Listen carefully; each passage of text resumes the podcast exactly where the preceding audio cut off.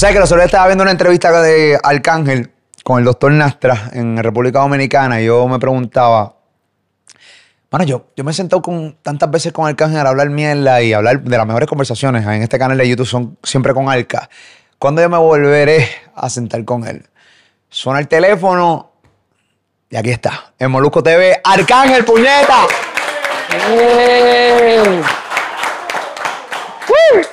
Arca, papi, ¿cómo tú estás? Bien, ¿y tú, brother? Qué bueno verte bien, brother. Igual también, es lo mismo. De verte activo, verte de nuevo haciendo tus cosas. Estoy Eh, poco a poco, es un proceso, pero sí. no me imagino que es un proceso lo- y lo puedo lograr entender y, y- Pero que lo estás haciendo, Lo estoy haciendo. que es importante. Tengo que hacerlo. Tienes que hacerlo, definitivamente. ¿Cómo estás? ¿Cómo te sientes dentro de todo? Ah, estoy vivo, ah, bien, bien agradecido con, con- con todas las cosas que están pasando, porque aunque no me encuentre en mi mejor momento, ni personal, ni musical, ni nada de eso, estoy haciendo ground. Estoy, estoy poniendo mis, mis pies más en la tierra de los que los tenía, porque los tenía ya hace tiempo, ¿entiendes? Pero me estoy acostumbrando a- en- antes de que pasara lo que pasó, yo andaba en busca de la felicidad y estaba bien cercana a ella. Estaba en eso donde estaba en mi mejor momento personal. En mi casa no se discute ya. ¿Entiendes? Yo, o sea, en mi casa es. Y contigo es bien difícil porque mi tú casa discutías es un con lugar cojones. para vacacionar. Tú la vas a pasar cabrón. So, yo la paso cabrón dentro de mi mismo hogar. Pasaron ciertas cosas que nadie cuenta con que te, te, te- te pasen estas cosas. Pero como dicen los americanos, I'm back on track. Y es que me conozco el camino de en busca de la felicidad. Sé las cosas que tengo que hacer. Tengo que respetar a mi esposa, darle, darle tiempo a mi familia. Pongo, ya yo pongo ciertas cosas primero que, que la posición musical que yo pueda tener. Por ejemplo, Mi esposa, mis hijos, mi madre, mi familia en general. Ciertas amistades que de verdad componen mucho en mi ámbito profesional. Les doy tiempo. Estoy ahí para ellos. No veo terceras ni cuartas personas más importantes. Antes cometía mucho ese error. Yo tenía mucho lambón antes que yo pensaba que eran las personas importantes en mi vida. Porque sí, porque me decían que sí todo el tiempo. ¿Y quién no quiere que sí te que te hacían coro. todo el tiempo? Que suenas cabrón, un tema que lo más seguro no estaba sonando cabrón. Ah, eso tema. es, eso, todo. Todas las peores decisiones, yo siempre tenía a alguien que me secundaba y me decía que sí, que eso estaba bien. Ya yo no tengo a esa gente al lado. Y cómo, obviamente, eh, pero esa gente salió de tu vida porque tú deci- decidiste que salieran de tu vida o se fueron automáticamente. Yo decidí que se fueran. Porque tú no te vas a ir automáticamente de un lugar que te vaya bien, que, que tú te, que tú no hagas nada y que tú cobres. Tú no te quieres ir de ahí. Claro. ¿Entiendes? So, ves, llegó un tiempo que yo mismo decidí que yo necesito gente al lado mío que me ayude. Yo necesito ancla, yo necesito hélice. Es para arriba que vamos, no es para abajo. ¿Entiendes? Y llega un tiempo pues que hay personas que se acostumbran a ver algo. Y cuando lo primero que tú les enseñas a las personas es la cima, y esas personas no han sido parte de tu ascenso a donde tú estás, esas personas no van a valorar que tú los tienes ahí. El que valora verdaderamente es al que sube contigo a algún lugar, al que tú lo llevas ahí y al que está dispuesto a decir, yo estaba en el piso, yo sé lo que es esto porque este tipo me trajo para acá. ¿Se entiende? Son, es, es bien poco. Hay personas que llegan a tu vida y es a trabajar que van. Negocio es negocio. Si tú te quedas atrás, pues yo por ahí yo me voy con el que venga. O yo no tengo ningún tipo de sentimiento contigo. ¿Sabes? De esto se trata. Esto es una industria. Aquí tampoco estamos para ser. Yo pienso que yo estoy para ser amigos en esto también. Aparte de colegas, pues yo cuando veo una oportunidad de tener una buena amistad con alguien, yo lo valoro al 100. Porque eso es lo menos que tú te vas a encontrar en esto. Pero ven acá, este. Obviamente sí, es bien complicado tener amigos en una industria tan hipócrita como esta, esa es la verdad. Pero esta, esto, e- e- este arcángel obviamente es el nuevo arcángel, porque el arcángel cuando tenía veintipico de años no tenía esta filosofía de vida. ¿O cómo era? Sí, yo la tenía. Lo que pasa es que todavía no había descubierto mis virtudes. Pero el que es pintor tiene la destreza desde niño, lo que pasa es que no sabe que es bueno con un pincel. Si a ese niño hubiese tenido la práctica desde niño, hubiese sido pintor desde niño. La práctica mía fue vivir y cometer tantos errores y darme tantos cantazos para yo aprender. Esa es la práctica de cualquier ser humano. Cabrón, tienes que vivir para darte cuenta que es lo malo que estás haciendo. Como ahí me dicen, ah, estás viejo. Y yo le digo, cabrón, yo lo que quiero es ponerme viejo. ¿Tú quieres que me muera ahora? ¿Entiendes? Desde que tengo veintipico de años. Esta es mi filosofía. Lo que pasa es que yo no, no conocía las palabras correctas para expresarme. Pero todo el tiempo yo he tenido la capacidad. Pues si la tengo ahora, pues que la tengo desde niño. Tú vas aprendiendo, tus virtudes tú las vas aprendiendo con el tiempo. Es cierto. ¿Entiendes? Tú, tienes que darle práctica a la vuelta. Mi práctica fue meter la pata tantas veces que no me arrepiento. Cada metida de pata es algo cabrón para mí, ¿entiendes? De esa. Claro. Porque yo he aprendido mucho más. Gracias a Dios. El aprendizaje ha sido más que la represalia por la metida de pata. Yo metido, yo, yo, yo he puesto un par de huevos bien cabrones. ¿Cuál ha sido tu metida de pata más cabrona? Que puedas contar por este micrófono. La más cabrona se convirtió en una de mis mayores bendiciones hoy en día. De ahí salió mi hija. O sea, que yo aprendí como que a decir, espérate, qué tan falla, qué tan falla puede ser. Cuando yo estoy enamorado de esta falla, bien cabrón. ¿Entiendes? O que de ahí, como tú pero eh, una falla como esa, eh, y ahora estamos aquí filosofando, porque yo no tengo la respuesta, yo creo que tú tampoco. Me imagino que puedes, podemos especular. Pero una falla como esa, que no eres la primera persona ni la última que tiene un hijo fuera del matrimonio, eh, ¿cómo la catalogamos? ¿Como una bendición de Dios? Porque es un bebé. Y tú sabes que todo el mundo dice, mis hijos son mi bendición. Todo aquel que es buen padre la va a, ver, la va a terminar viendo como una bendición, porque un hijo es una bendición del mundo, ¿entiendes? Una, una bendición para un ser humano, ¿entiendes? Una... Papi, cuando tú tienes el poder de, de crear algo y más respeto a la mujer que tiene, a ver, la mujer es el único ser humano que nace con el poder de dar vida. Pues tú no puedes dar vida. No. ¿Entiendes? Tú, nosotros hacemos algo. No, semillita.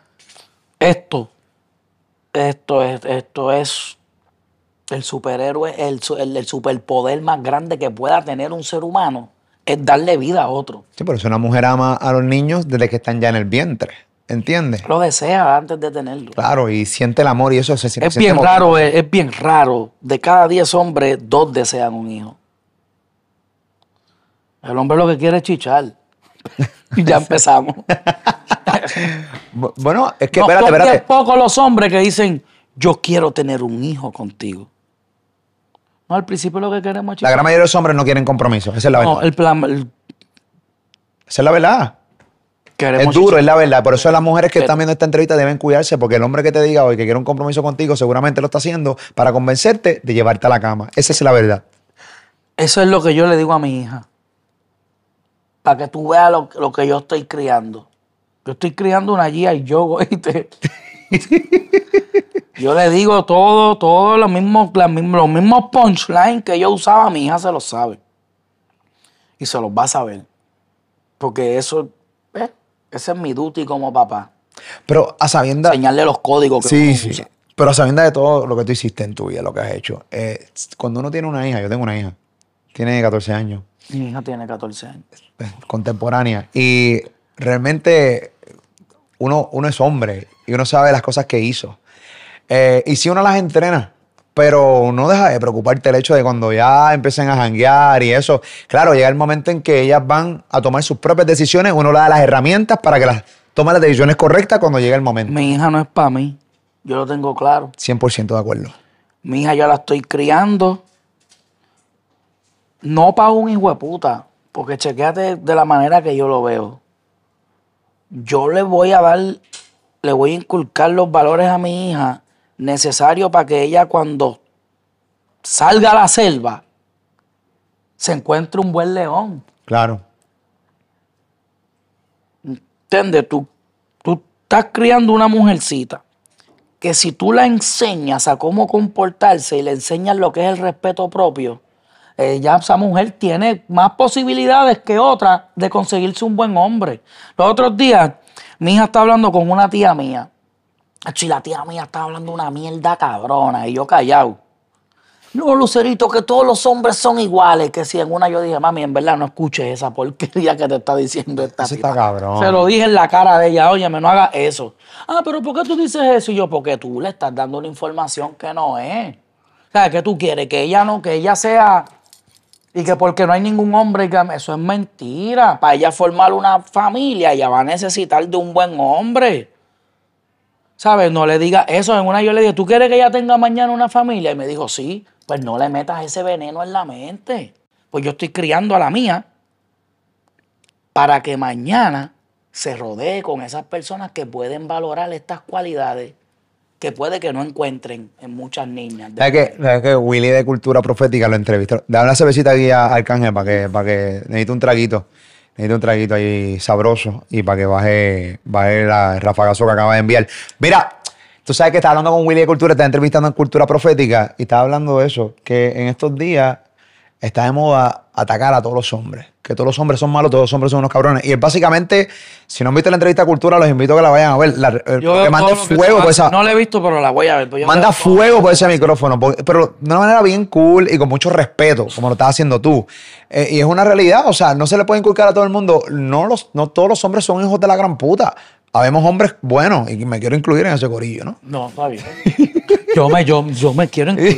yo, yo me quiero incluir, a ¿no? ser un buen hombre. A veces fallo, pero tranquilo, ¿entiendes, cabrones? ¿Entiendes lo que te estoy diciendo? Mira, Alca, eh, ¿por qué estamos aquí en el hipódromo? Bueno, yo sé por qué estamos aquí. ¿Por qué cogiste el hipódromo para hacer este podcast y para grabar todo lo que estamos grabando? Pues mira, este, yo desde hace un tiempo pa- para acá desarrollé una, una pasión que yo pensaba que nunca iba a tener. Porque para mí los caballos apestaban, yo no puedo oler mierda cerca de mí. Más que la tuya. La mía y cuidado. ¿En serio? ¿Entiendes? Hacho, hay veces que yo tengo que salir corriendo porque no sé. Yo Sale cago, corriendo con el culo cagado, va a seguir la amiga. La mía yo te sigue cago siguiendo. niños muertos. Da para el carajo. Yo cago feto. Tú no quieres estar al lado mío. eh. Mi hermano. Es algo. Bueno, en los aviones no se puede usar el baño. Ok. Es una regla. Avión privado, nadie usa el puto baño. Cágame antes de. Eh, Porque, ¿sabes? Se cuela. sí, pero si, pero si vas para España, te cagas en tu madre, cabrón. Son No hemos ocho. ido para España en un avión privado todavía. Esperemos que no. Mm. Hay unos aviones que tienen una- un- unas primeras clases bien cabrón, tú te acuestas y todo, pero esperemos que no. Ok. Te lo juro. Este, ¿qué fue lo que me dijiste? ¿No? ¿Qué, qué hacemos en el hipódromo? Estamos en el hipódromo porque hace poco desarrollé una pasión por los caballos después de la muerte de Justin. Y en Boca, mi mano derecha que está ahí, todo el tiempo le han gustado los caballos. Boca me entrenaba antes. Pero lo menos que él ha sido personalmente mío es trainer. ¿Entiendes? Él se hizo pana mío y lo menos que hemos hecho es ejercicio. Yo contraté un entrenador para no entrenar, para ser mi pana. No, papi, cabrona. es mi pana. Vive conmigo desde el 2015. O- o Vamos, si nos mudamos para el Polo Norte, puede que él sea la persona que tú veas conmigo. Porque hasta mis mujeres me han dicho, yo no voy para allá. Wow. Que se va conmigo es él. So que estamos aquí. Él te ha tenido su pasión siempre por los caballos. Y yo todo el tiempo lo que le decía es, Tocho, no estoy bregar con miel de caballo, los caballos apestan, tú tocas un caballo, cabrón, tienes que lavarte la mano con ace, que todo eso. Papi, me mudé a un lugar donde es una comunidad de caballos. Todos los que tienen, donde yo vivo hay 50 casas y hay cuatro que no tienen este establo. Ok. Una de esas es la mía. Y estoy viendo caballos todo el tiempo al lado de mi finca. Ah, pasa esto de mi hermanito. Mi hermanito amaba a todos los animales. ¿sabes? Justin amaba hasta las hormigas. Ok. Justin veía un mosquito y no lo mataba. Era como que el reino animal era de él. Mi mamá les regalaba caballos desde, desde niños, animalitos, soldaditos, el diablo, todo, ¿sabes? Los, los que venden, los que venden en pueblo y en grande, los Ajá. animalitos. Ajá, ajá. Y, ¿sabes? Yo buscando la manera de, de, de, de cómo volver a ser, hecho por lo menos un 10% del tipo que yo era antes, ¿entiendes? Antes de esto. Y por ahí fue que empecé, ¿entiendes? Como que tuvimos la oportunidad de comprar un buen ejemplar. Él se jodió buscando el caballo, ¿entiendes? Y él me habló tanto y me dijo, dentro de mi sufrimiento, dentro de mi sufrimiento, que él que me ve todos los días, me dijo, brother, vamos, trata de hacer algo, ¿entiendes? Y yo ah, no estoy en mi mejor momento musical, aunque pff, yo estoy mejor que muchos chamaquitos que están pegados ahora, pero... O sea, yo lo que no tengo es un tema pegado. Pero gran- puedes encontrarte muchas veces que Arcángel cobra más que el que tiene cuatro temas pegados ahora que yo no tengo. Duro, ok. Pero te llevo al que pues como que necesitaba hacer algo y enamorarme de algo distinto que no fuera la música. La música es mi primer amor, ¿entiendes? Yo, Claro. yo aprovecho cada momento de mi vida. Si yo estoy triste, yo hago música. Si yo estoy triste, tengo una razón para hacer música. Porque tengo contenido el cual dejar plasmado en letras que cualquier ser humano se puede identificar conmigo. Si estoy enamorado, hago música. Si estoy encojonado, hago música. Porque tengo, ¿sabes? Pues si estoy encojonado, hablo de mi encojonamiento. Si estoy enamorado, hablo del amor. Y cosas así. Y pues, papi, me tuve que entretener en algo porque me estaba volviendo loco tratando de grabar y nada de lo que grababa valía la pena ni yo enseñártelo ni nada. Por lo menos para mí. Si yo no busco de qué entretenerme, probablemente yo hubiese caído en una depresión, estuviera en un centro para gente con, con problemas mentales, porque esto a mí me ha dolido bien, cabrón, ¿entiendes? Yo nunca, yo nunca he tenido una pérdida tan cabrona como esta. Y papi, los caballos me hicieron sentirme vivo otra vez. Pero que te veo mejor dentro de, dentro de todo, ¿no? Bien, Eh, cabrón, yo sonrío cuando hablamos de caballos. Tú me hablas a mí de reggaetón y yo lo que pienso es que esto está lleno de huele bicho. De verdad, ¿entiendes? Y que un tipo como yo todo el tiempo va a tener, va a guayar con gente. Porque si yo sé que eso es rosita, no me vengas a mí a decir que es azul, cabrón. Y yo, por quererla a lo mejor porque me convenga, eso de meterse la lengua en el culo muchas veces no va conmigo. Aunque pille, aunque se jode el negocio. Porque ya así, y así es que yo me siento cabrón siendo, ¿entiendes? Yo no me miento a mí mismo. Eso de que quédate callado porque no nos conviene. Si él- este tipo es medio huele bicho. Pero todo lo que él diga, pichéale y ríetele porque nos vamos, nos conviene.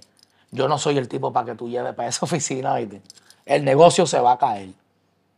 Y esto me hizo, aparte, no es por nada, lo voy a decir. En el hipismo hay muchos mejores seres humanos que en la industria musical, ¿oíste?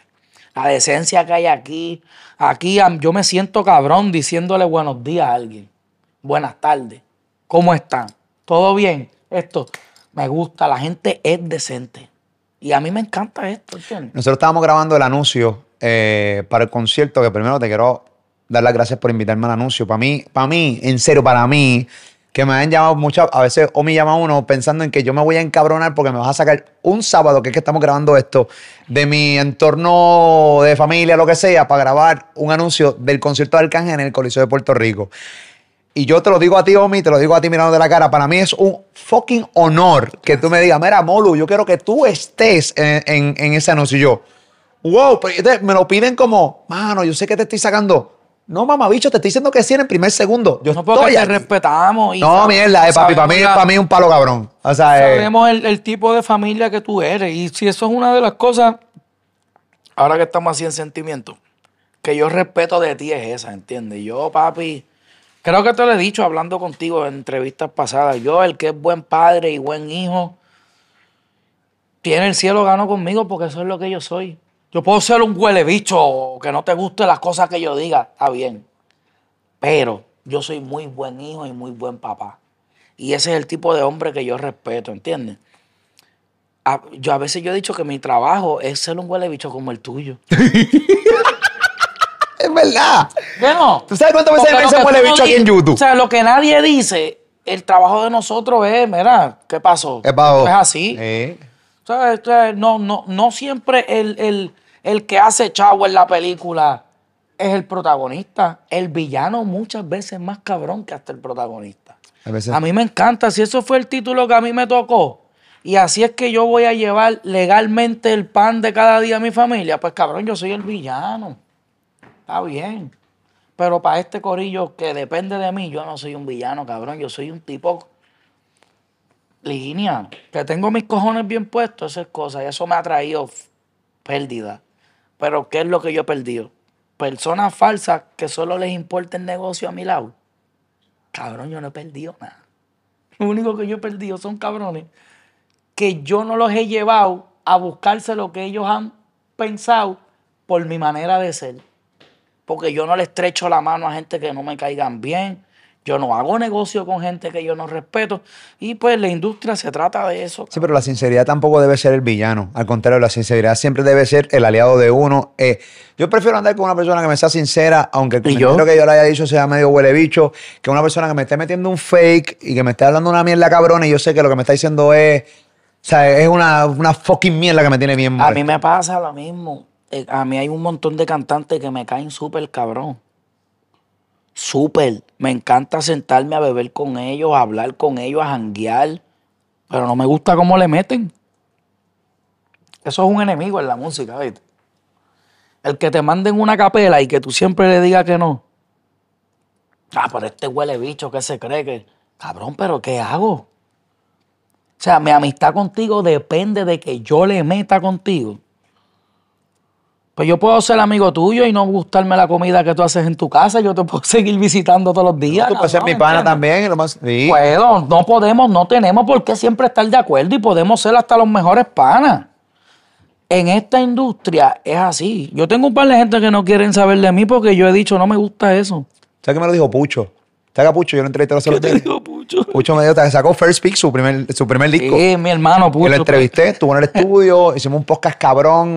hecho, la Él es cabrón. Él es cabrón, ha madurado muchísimo, me encantó hablar con Pucho. ¿Qué pasa? Me cuenta, me cuenta dos cosas tuyas. Me dice, eh, el tema que grabaste para el disco de él, tuviste dos reglas. Le mandaste unos temas, le dijiste, no, esta mierda no me gusta, esta mierda no me gusta. Te mandó un tema que estaba Osuna y ese fue el tema porque Osuna no, eh, sacó, sacó Ozuna y te metió a ti en el tema porque parece que Osuna no, no había aparecido. Esa es ahí está. Y entonces de repente dice, y otra cosa, en los temas de en adelante, siempre, está- con que yo esté, tiene que estar de la gueto. Y entonces, es el tema que tienes con De La Ghetto en el disco First Speak. Cada, cada colaboración que yo haga con cualquier artista de ahora en adelante, yo quiero que sea con De La Ghetto. ¿Por qué? Papi, De La Ghetto es mi hermano. ¿Sabes? De La Ghetto fue la única persona de la cual yo me alejé que yo todo el tiempo me hacía falta. Cuando tú sacas gente de tu lado y no te hacen falta, tú tomaste una muy buena decisión. Cada vez que alguien te hace falta, es lo que te da a ti contra. Déjame llamar a fulano, pedirle disculpas, a lo mejor me pasé. Este cabrón es pana. De la gueto era la única persona de la que yo me alejé en aquel tiempo que me hacía una falta cabrona. Cada vez que me tocaba grabar canciones solo, él me hacía una falta cabrona. Porque ya yo estoy acostumbrado a que yo grabo algo y lo otro lo completa este tipo, ¿entiendes? Me iba del estudio. La confianza que yo tengo con él. ¿Sabes? Yo, cuando yo grabo con otro artista, yo siento que me tengo que quedar. Por si acaso, tú dices, Acho, hazte esto aquí, tírate esto aquí. Con De La Ghetto yo salgo del estudio y me voy. Me voy a beber, a fumar, a comer, a lo que sea. Porque te vas a la segura. Y cuando viro, es todo como yo lo imaginé o hasta más cabrón. Pero eh, lo hice porque es que me siento cabrón con él y, y con nosotros compartimos algo, ¿entiendes? Nosotros nos falta una pieza bien importante, ¿entiendes? De cuando yo volví a hablarle a De La Ghetto, después que nos habíamos separado y él se fue con el cor- él se quedó con el corillo de nosotros. El que yo me fui. Pues yo volví a mi corillo original. Ay, yo trata, todo papi, yo desde hace 10 años para atrás yo estoy tratando de recuperar todo lo perdido. Hay una sola cosa que no voy a poder recuperar. Después, como siempre te digo, para todo lo demás existe Mastercard. Todo se compra con dinero, todo. Hay cosas que no. Y nosotros perdimos cosas que el dinero no las da. So, nuestra generación se ha hecho más cabrona. Aparte de que de la que tú y yo sabemos lo que es comernos un sándwich de 1.50 para los dos. Y desayunarnos con un sándwich y un jugo de china para los dos. Y así fue por mucho tiempo hasta que Zion nos hizo caso. De la que tú y yo sabemos lo que es hacer cosas ilícitas. De la que tú y yo sabemos lo que es sentarnos en una mesa. Como estamos en la nación americana, podemos contar nuestro, nuestra historia y no ha pasado nada. Haga parte que eso fue hace más de 15 años, eso no pasó nada. Nosotros sabemos lo que es hacer lo malo. Y fuimos muy buenos haciendo lo malo. Y antes de nosotros pegarle una canción, de la gueto y yo andábamos con 500 mil pesos en el bolsillo cada uno de nosotros. Y vestíamos bufiados. Y íbamos a los estudios con el pasto nosotros. Ya vestíamos bufiados. Ya andábamos bufiados. ¿Por qué? Porque todo el tiempo Arcángel y De La Gueto son la verdadera definición de lo que son dos chamaquitos ociadores de Puerto Rico. Que la vida no fue tan justa con ellos, de padres trabajadores, y nosotros nunca cogimos la calle por, por, por necesidad, nosotros cogimos la calle porque nos dio la gana. Porque lo que nosotros sí tuvimos fueron dos madres trabajadoras que pobremente nos trataron de dar todo. O sea, que ustedes cogieron la calle y pueden decir una cabronada. Porque nos gustó y nos gustó estar parado en la esquina y el jangueo. Y mira, este, este tipo, muchacho, este tipo se ve cabrón, la cubana, el carro, el diantre. Eso fue lo que a mí me gustó. Pero yo no probé la calle porque yo era súper pobre y no tenía otra opción. No, yo tenía una mamá, papi, que, era una soldado. Mi mamá tenía tres, cuatro trabajos. Y me pagaba un colegio. Y yo estudié en colegios de monjas casi toda mi vida. Ahí en la parada 24, 26, Colegio Inmaculada. No sé dónde queda. El Santurce, papi, Santurce, ¿entiendes? 26, Colegio parada Inmaculada. 26. Papi, mi mamá todo el tiempo. El Tú play- volviendo loca a esas monjas. Solú. Saludo. ¿Está viva todavía? Yo pienso que sí, yo creo que sí. ah, no, ¿verdad? pues si la Solú. persona que pienso que está viva, imagínate que te Si estás viva, te quiero. Tú eres la única monja que creí. Eres la única la única monja con calle. No, y, la di- y era la directora. La que todo el mundo odiaba, esa me quería a mí. Ella vio algo especial. Tú sabes que, tú sabes que yo hablé de De La Gueto. De La Gueto estuvo en, en una entrevista donde él dijo, nosotros lo hablamos en el, en el palabreo, donde él dijo claramente allí, si Arcángel y De La Gueto se hubieran quedado juntos como pareja, le preguntaron, si Arcángel y De La Gueto se hubieran quedado juntos, él dijo, hubiéramos sido el mejor dúo de la historia, ninguno por encima de nosotros. Pero lo dijo con una seguridad tan cabrona. De la gueto yo lo adoro. A mí me, me cae cabrón de la gueto. Pero con una seguridad. Bueno, tú conoces. Con la seguridad que lo caracteriza. La misma que yo te lo voy a firmar ahora. Ustedes hubieran sido el mejor dúo de la historia. Si no se hubieran separado. Por encima de todos. Con el respeto que se merecen todos, sí. Es mi opinión. Al igual que la de él. Claro. Pasa que yo respeto la de él. Estoy bien de acuerdo, 100% de acuerdo con la de él. Te digo por qué. Te lo desglosé un momentito. Sí, sabroso. Los dúos antes de Arcángel y de la Gueto era algo bien. Era el que cantaba, el que rapeaba. O sea, tú haces el coro, yo hago los chanteos. El primer dúo en la historia del reggaetón, que los dos te podían hacer el coro y los dos podían rapear, se llama Arcángel y de la Gueto. Antes, el falseto no se utilizaba en el reggaetón. Y esto hay artistas que te lo dicen. Jay Killer te lo sabe decir. Te lo dicen dos o tres que son bien reales, porque el tú decir que yo soy fanático de otro artista, eso no te hace menos. Eh, los huelebichos de esta industria son así. Dártela es como sentirme menos. Yo encuentro cabrones que me dicen, Nacho, antes yo era bien fanático tuyo. Y yo lo miro. Eras. o sea, porque tú estás haciendo lo mismo, tú eras. Ya no eres. Así eras, así cabrón. ¿Me entiendes? Y todavía te falta para llegar aquí, pero tú eras fanático mío, canto de cabrón, ¿entiendes? Ya no. Ey, hay cabrones que hablan así. Cabrón, lo he visto. No, no, no voy a decir, pero sí, Sí, lo he pero visto. son así. Sí, lo he visto, lo he visto. ¿Verdad? Sí, porque el hecho nada más de que ya pegaste un tema, pues ya no, No, eres. no, no, ya no, no. Ya yo hago lo mismo que tú y yo soy igual que tú, cabrón. Exacto, estamos en la misma liga, en el mismo nivel. Entonces, me estabas contando y narrando por qué razón, eh, y es verdad lo que tú dices, o sea, ustedes los dos hacen coro y ustedes los dos Fue el, chantean. fue el primer dúo, ¿sabes? No es que yo te estoy hablando disparate. Haz, tu- haz un research. Sí, sí. Y si tú te pones a escuchar, tú vas a decir, diablo, es verdad, este cabrón es el que siempre hace los coros Sí. y este es el que siempre chanteaba. Pues nosotros, al, al criarnos en una cultura diferente, ambos vivimos en los Estados Unidos. Ah, dominamos bastante bien el inglés, ¿entiendes? Estamos bien familiarizados con la cultura americana. A ambos nos gusta más el RB que el mismo reggaetón. ¿Sabes? Si tú me pones a mí en mi casa, tú no vas a escuchar mucho reggaetón. La que pone reggaetón en mi casa es mi hija. Pero después, yo lo que yo voy a escuchar es otra cosa. Yo, y nosotros tenemos tantas cosas en común que cuando nosotros hacemos música es bien diferente tú escuchar la canción de otro dúo donde tú sabes quién es el que va a rapear y sabes quién es el que va a hacer el coro. Apuesta. No te vamos a mencionar gente aquí porque los queremos a todos y los respetamos. Y muchos a veces no tienen la madurez de, de ver, de, de- de escuchar una comparación porque ya piensan que tú le estás faltando el respeto. Pero, ¿sabes? No es un dúo convencional. Tú, te acostumbraste a escuchar a De La Ghetto en el coro. De momento Arcángel le dio con hacer el coro y quedó cabrón. Vamos a llevarlo más allá. Los dos cabrones hacen el coro y les queda cabrón. Te lo voy a llevar más allá. Cuando el coro lo hago yo, mis armonías las hace de la gueto. Cuando el coro lo hace de la gueto, el quien la armoniza a él soy yo.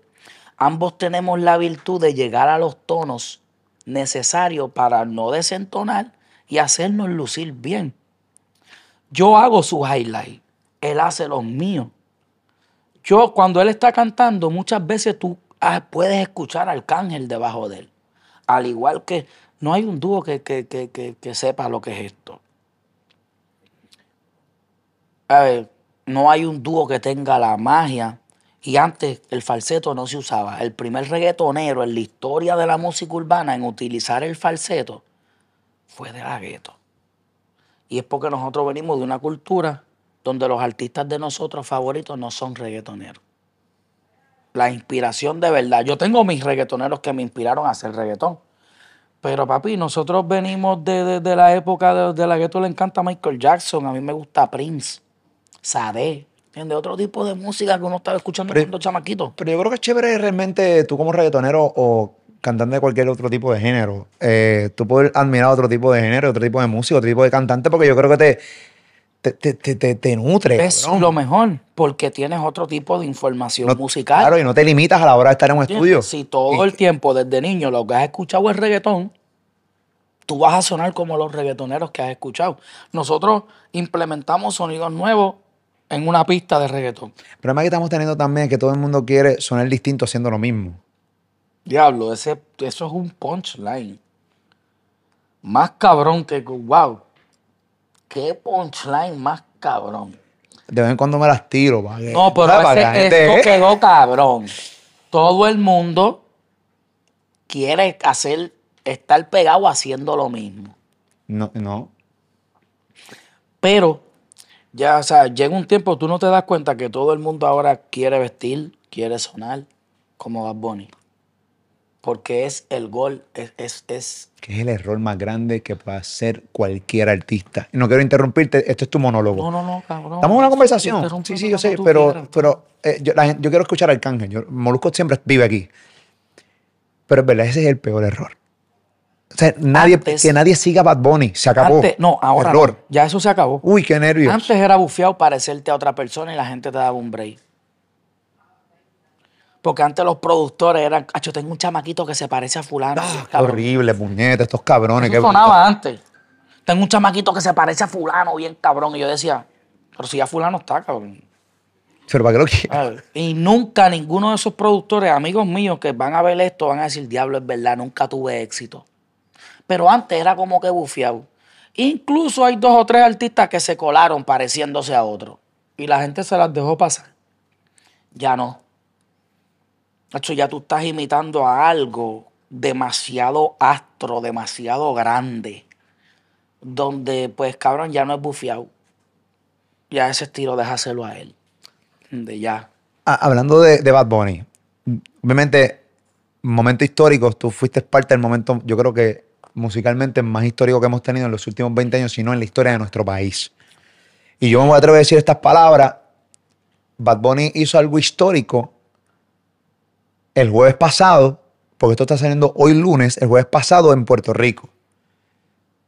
Más de dos millones de personas lo estaban viendo, entre las plazas, entre la gente que estaba en el Coliseo y entre la gente que estaba a través de Telemundo. Aquí. Aquí en PR, sin contar la gente que estaba afuera, que estaba eso pirateado Más de por la todos mitad lados. de la población del país. Más de la mitad de la población. Oye, todas las edades. Dos terceras partes, dos terceras partes, dos terceras partes del país. ¿Y qué pasa? Hizo historia. Yo nunca había visto algo como Yo eso. tampoco.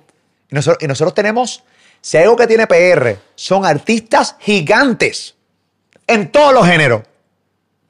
En todos los géneros. Artistas grandes. Desde Ricky Martin, Mark Anthony, Chayanne, Da- da- pues, la salsa. Perdón que te interrumpa a ti. Yo los otros días he tenido discusión porque yo dije que el artista más grande en la historia de la música latinoamericana era Ricky Martin. Achi, me acabaron. ¿Sabes? La gente de otros países que defiende sus astros. Pero con lo que tú estás diciendo, el artista más grande de habla eh, español. Sí, habla español, pana. Hoy.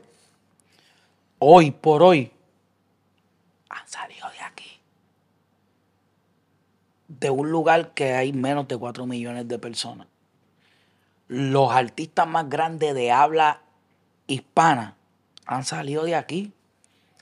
Ricky Martin. Y hoy en día estamos viendo un fenómeno nunca antes visto urbano del género más menospreciado tildado. A nosotros nos han puesto de todo. Y qué cosa cabrona, que el artista número uno del mundo es reggaetonero. Y es de Puerto Rico, ¿viste? Eso es lo más cabrón. So que si tú te pones a ver, nosotros tenemos un artista global desde que no existían los números, desde que eso no se tomaba en cuenta. Sí, no, que no estaba, no estaba Y YouTube ni en la época de los números también tenemos al caballo. Voy al baño que me estoy meando. Rompe. No. No, él sigue hablando. No, tranquilo. Eh, síguelo ahí. eh, yo. Esto es rápido. Mira cómo le aparece ahí en 3, 2, 1. Lo dejaste en, en un momento chévere donde estabas hablando que. que Va a poner el mejor artista del mundo ahora mismo. No fue ahí que nos sí, quedamos. sí, es el artista más grande del mundo. Y que, ¿sabes? A Ya Drake lo felicitó. y no es primera vez que eso pasa. No, no, no, no, pero es que lo que pasa es, mira, No es mano, primera vez que Puerto Rico da un artista número uno global. Pero eso, eso trae incomodidad y te voy a explicar.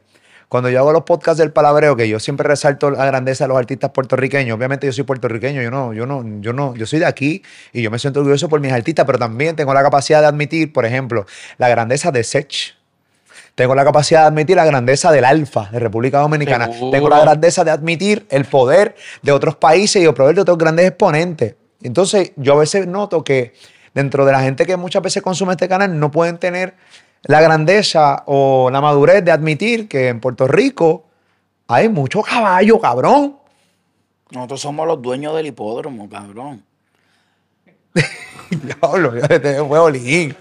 Los dueños del hipódromo. Los dueños Ese Porsche está más cabrón que el mío de ahorita. No, no, es el que tú dijiste, no, créeme. No, estamos aquí en una batalla de bien punchline esta puta entrevista, cabrón. Este quedó cabrón. Está duro, duro, duro. Pero en el entretenimiento, es como yo. Yo soy chiquito, ¿verdad?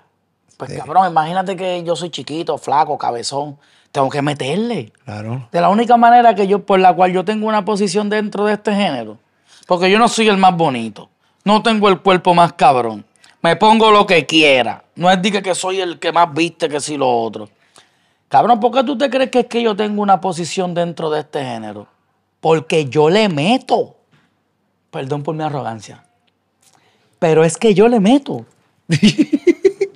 Yo me meto en un estudio y hay otros artistas que tú los entrevistas y te dicen, papi, Arcángel está cabrón. ¿Verdad que te lo han dicho? Me lo han dicho. No soy yo, ¿verdad? ah, pues está todo bien. ¿Verdad que tú, te- tú vas a entrevistar a un montón de gente que tú respetas bien, cabrón? Y si tú le preguntas, el 95% de los artistas de reggaetón que tú entrevistes te van a decir que yo soy uno de los mejores artistas del Sí. reggaetón. De los mejores. Ya, Los yo no, yo no te lo quiero ni decir yo, ya, basta ya. El público habla. Y yo he demostrado por mucho tiempo que el público habla. El público habla. Porque si el público no hablara, yo no tuviera el éxito que tengo. Ah, tengo tres años que no pego una canción. Ponlo ahí. Ah, ya lo dije. Tengo tres años que no pego una canción. ¿Y eso no te molesta? No. ¿No te importa? Hacho, me, me, me hace sentir bien importante el vivir de mi trayectoria y cobrar más que lo que tengan cinco canciones pegadas. Porque Ah. tú eres dueño de tu carrera. Porque yo no soy un artista de momento, yo soy un artista para siempre. Yo no soy el del momento, yo soy el artista. El del momento, el que ya del momento procura sé que tu momento dure 10 años o 15, ¿entiendes? Porque un momento pasa, un momento, oye la palabra, momento. Ah, el momento es este que estamos pasando ahora. Tú te vas para tu casa y es otro momento. Ah, son cosas distintas. Yo no soy un artista del no, yo no soy del momento. Yo soy un artista que va a llegar y aunque no tengo un tema pegado, tengo para darte cuatro horas de show y tengo para hacer que tú no te sientes en tu silla otra vez y te quedes parado. Y tengo para hacer que tú digas, diablo, qué concierto tan hijo de puta dio este tipo. ¿Y eso va a estar pasando en el Choli? Sí. Eso va a pasar cada vez que yo pise mi escenario favorito. No, pero yo, yo, yo, yo, yo quiero, ya que, ya que entramos en Bad Bunny y quiero regresar a Bad Bunny, pero para mí lo más importante en esta entrevista es, es tu regreso a los escenarios y específicamente a los escenarios de PR. ¿Desde por qué razón no podías cantar en Puerto Rico? ¿Desde por qué razón no podías estar en el Choliseo? Vamos a hablar de Rafi Pina en breve y vamos a hablar de del día que dijiste en el concierto de Bad Bunny el pasado jueves que ibas para el Choliseo en febrero. Quiero primero saber la fecha exacta. Sé que en febrero no sé la fecha. ¿Cuándo arranca la Funky venta de boletos para que la gente esté pendiente full? Una y dos. Eh, ¿Qué tipo de show? Obviamente, cuando tú dices Arcángel en el Coliseo de Puerto Rico, obviamente va a ser más de una función. ¿Tú estás claro en eso?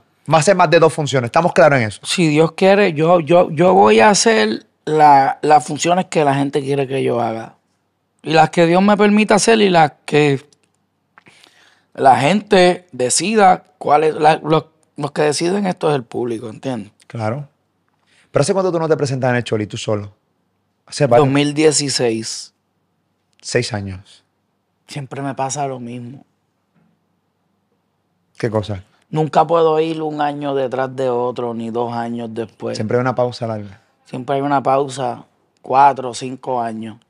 Me ha tocado hacer, me ha, me ha tocado lo mismo.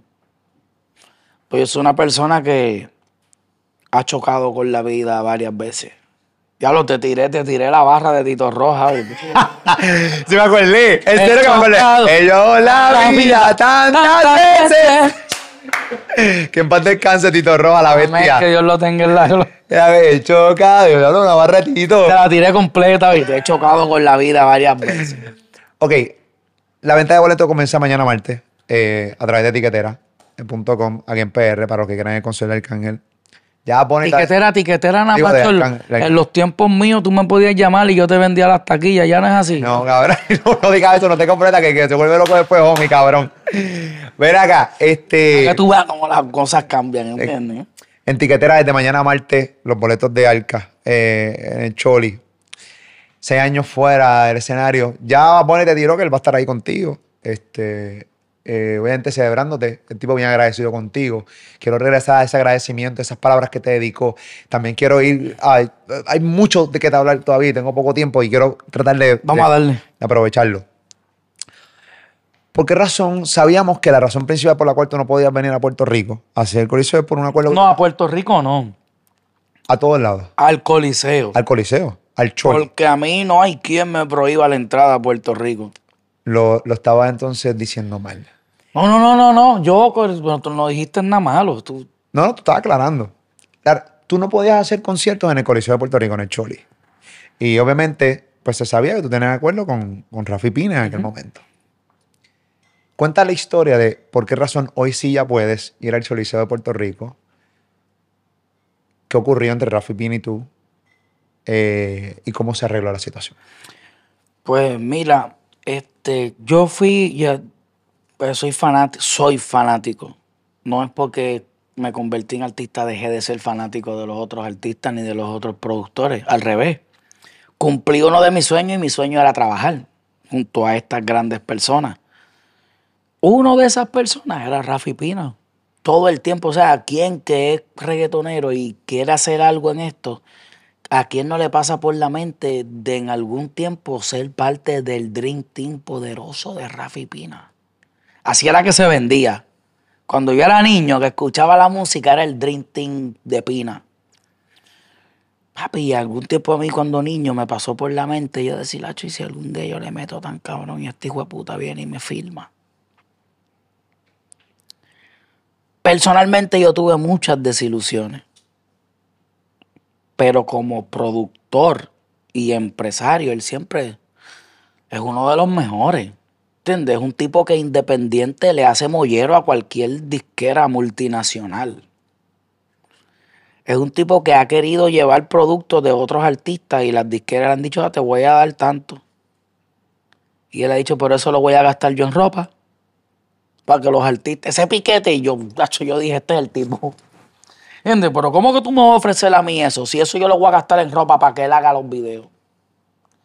Es un tipo que sabe lo que hace. Mis desilusiones con él fueron más personales. Por el tipo de hombre que soy yo.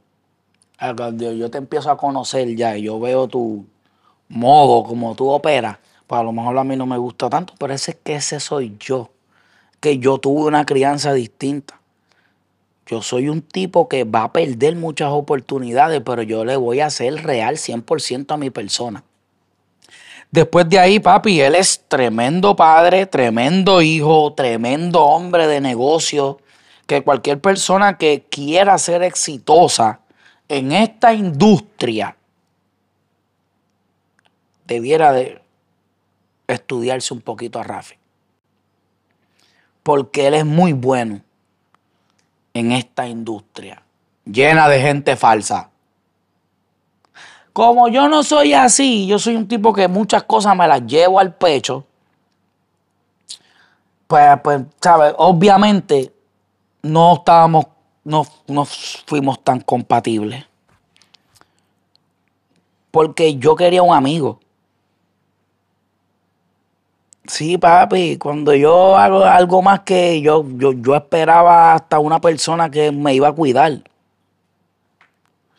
Yo, ¿entiendes? Yo tenía un tipo que yo era un caballo. Caballo. Corre. Y desde hace mucho tiempo yo no pienso así. Yo valoro una muy buena amistad. Yo valoro una persona genuina. Yo soy un tipo que si tú te la bebes por mí, papi, tú me vas a tener ahí todo el tiempo. A lo mejor yo no tenía los requisitos para entrar en el reino del hombre, pero yo confío en ti. No tuve, ¿sabes? Lo entendí, porque es que es un, es un negocio. El caballo puede ser bueno, pero si tiene dos meses que no gana una carrera, pues yo voy a sacar este caballo y me voy a buscar el otro. Es el negocio. Claro. ¿Eh? Él lo hizo bien, pasa que él se equivocó porque tú no estás bregando con cualquier reggaetonero. Tú estás bregando con un reggaetonero que antes de entrar en tu disquera ya era Arcángel. Y tú estás bregando con el reggaetonero que hizo que tu disquera no se cayera. Cuando llegó, le dio un nuevo giro a tu disquera la gente cogió una empatía con Pina Record que no tenía antes de Arcángel llegar. cuando Arcángel llegó, bueno, tú puedes ver la fórmula. En la fórmula es un disco que tiene 21 temas y Arcángel sale en 11. Y yo filmé dos meses antes de que el disco saliera. Yo reestructuré lo que era su. ¿Sabes? La gente estaba cansada de Pina. Y es la verdad, la gente estaba cansada de que Austin fue la nueva cara del Dream Team poderoso de Pina. Yo me sentía cabrón. Mis desilusiones fueron personal de yo ver cómo él se balancea, cómo, cómo tú te deslizas en el negocio. Y yo siendo un tipo... Pero yo no lo puedo, o yo no te voy a hablar mal de él. Porque es que esta industria, tú te tienes que convertir en un tipo con el corazón frío. Si no vas a tener muchas desilusiones como yo y vas a tener un montón de pérdidas. El tipo se convirtió en la persona que tenía que ser para seguir siendo relevante dentro de los productores. Y le ha funcionado, le funcionó. Porque ya hay productores que, que no, no, tienen por qué tener ese, ese, comportamiento, ¿entiendes? Yo le doy gracias a Rafi Pina. Porque todo lo que yo sé hoy en día de cómo balancearme en este negocio lo aprendí de él. Pero tú sabes que yo en una conversación que tuve con él en entrevista, él admite que tuvo momentos complicados dentro de su carrera cuando era productor, obviamente mucho más inmaduro. Ah, ya yo no, yo, yo, yo no, disculpa que te interrumpa, yo no entraba ahí. Yo entré ya después que él, que él había hecho todos esos errores. Entonces, la situación que tú no podías venir a Puerto Rico es porque tú tienes un acuerdo con él. Cuestión de ego mía. Porque, bueno, cada, cada vez que nosotros nos sentemos a hablar, yo siempre te voy a aceptar que uno de mis peores enemigos es el ego gigante que yo tengo. Él no me las puso difícil para que yo hiciera el concierto. Hay mucha gente que pensaba que sí. Parte de mi release, porque yo me fui de Pina Record debiéndole dos discos. Fue un negocio que se hizo. Eso ya, pues. Parte de mi release era que mis dos primeros conciertos en Puerto Rico tenían que ser de él. Y eso a mí me sabía mierda. Si hubiesen sido de él, yo nunca me iba a presentar más en Puerto Rico, aunque me doliera, Molu, de verdad. Porque mi tarima favorita es Puerto Rico, aunque yo cante, aunque yo me sube encima de mi carro y le cante a cuatro nenes, esta es mi tarima favorita. Yo puedo cantarlo, olvídate, en, en, Holanda, en España, Francia, el diablo, lo otro. Puerto Rico es mi público. Puerto Rico es donde único yo me pongo nervioso. A mí no me pone nervioso ningún público, papi. Me pone nervioso el público aquí. Yo no iba a darle los conciertos a nadie. Solamente porque le tocaban a él. Pues yo sé la mierda que él habla también. Nos conocemos. Pero cuando tú estás en tu casa, tú no te vas a dar por pecho ni vas a decir, ah, me tuvo que dar el concierto a mí. Nada. Eso, aunque yo no lo. Yo mejor eh, hubiese preferido ir a los caseríos y cantar de gratis. Pero yo darle mi choli, no, eso no iba a pasar. Y hoy en día, vamos a poner esto claro. Le deseo que, cacho, ojalá y que lo saquen. Yo no le deseo la cárcel ni a mi peor enemigo. Y yo no soy un tipo que ha estado preso. Pues yo sé lo que es eso, sin estar ahí. Yo, en verdad, por mí, entiendo que el tipo salga y que siga haciendo, porque el tipo hace muy buen trabajo en nuestro género. ¿Tú nunca hablaste con él antes de ir a la sí. ¿No se han visto? ¿Se vieron? Sí, sí, nos vimos en Nueva York, creo que fue en New Jersey, Miami. Y la muerte de mi hermano me hizo hacer muchas cosas, ¿entiendes? Pues yo puedo. Le di la mano a una persona que yo no quería darle la mano. Sí, mi hermanito me hizo hacerlo. Y, y hoy en día le deseo. Le deseo paz y serenidad para que aprenda a cómo cumplir con lo que le toca. Eso es lo mejor que le puedo desear. Eso es de hombre, hermano. Haga su tiempo, busque de Dios, acostúmbrate. No hay mal que dure 100 años. ¿Esos son cuántos? ¿Cuánto fue que le dieron a él?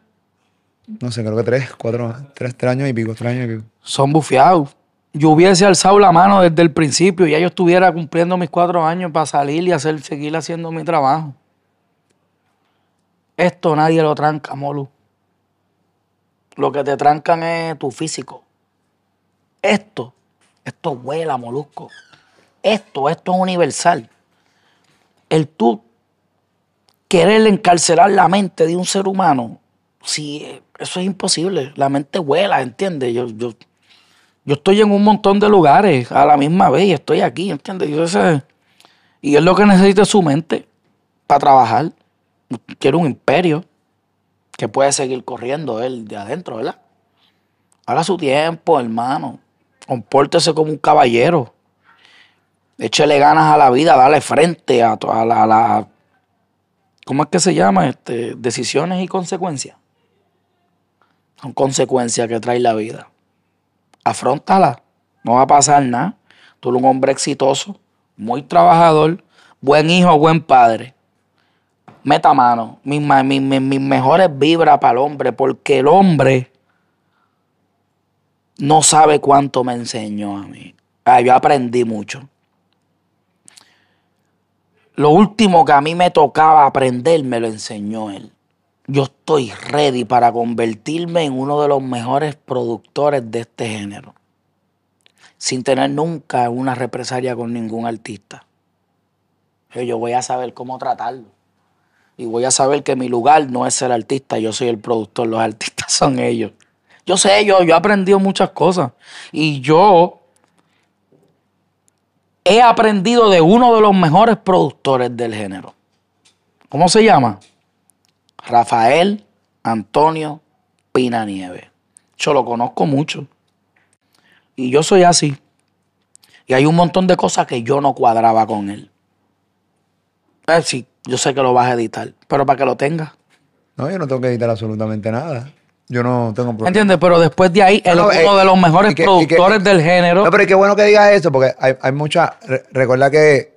Recuerda que hay mucha gente que sabe que yo, pues. Yo, que yo soy amigo de Rafi, públicamente la gente lo sabe, pero al ah, final. también. Ah, espérate, no, pero es que al final del día tú, tú tiras esa barra. Entonces va a quedar así intacto. Yo no tengo que editar nada. Aquí las cosas se editan cuando el artista dice que se edite. Y aquí la producción lo sabe. Mano, se habla de Rafi, Rafi es mi amigo. Y yo no tengo que aquí decir que no es mi amigo. eso es tu opinión. Yo no puedo no, meterme en Rafi es un tipo que yo respeto. Rafi es un tipo que yo nunca voy a querer que le pase nada malo. O sea, yo no, primero, esa no es mi energía.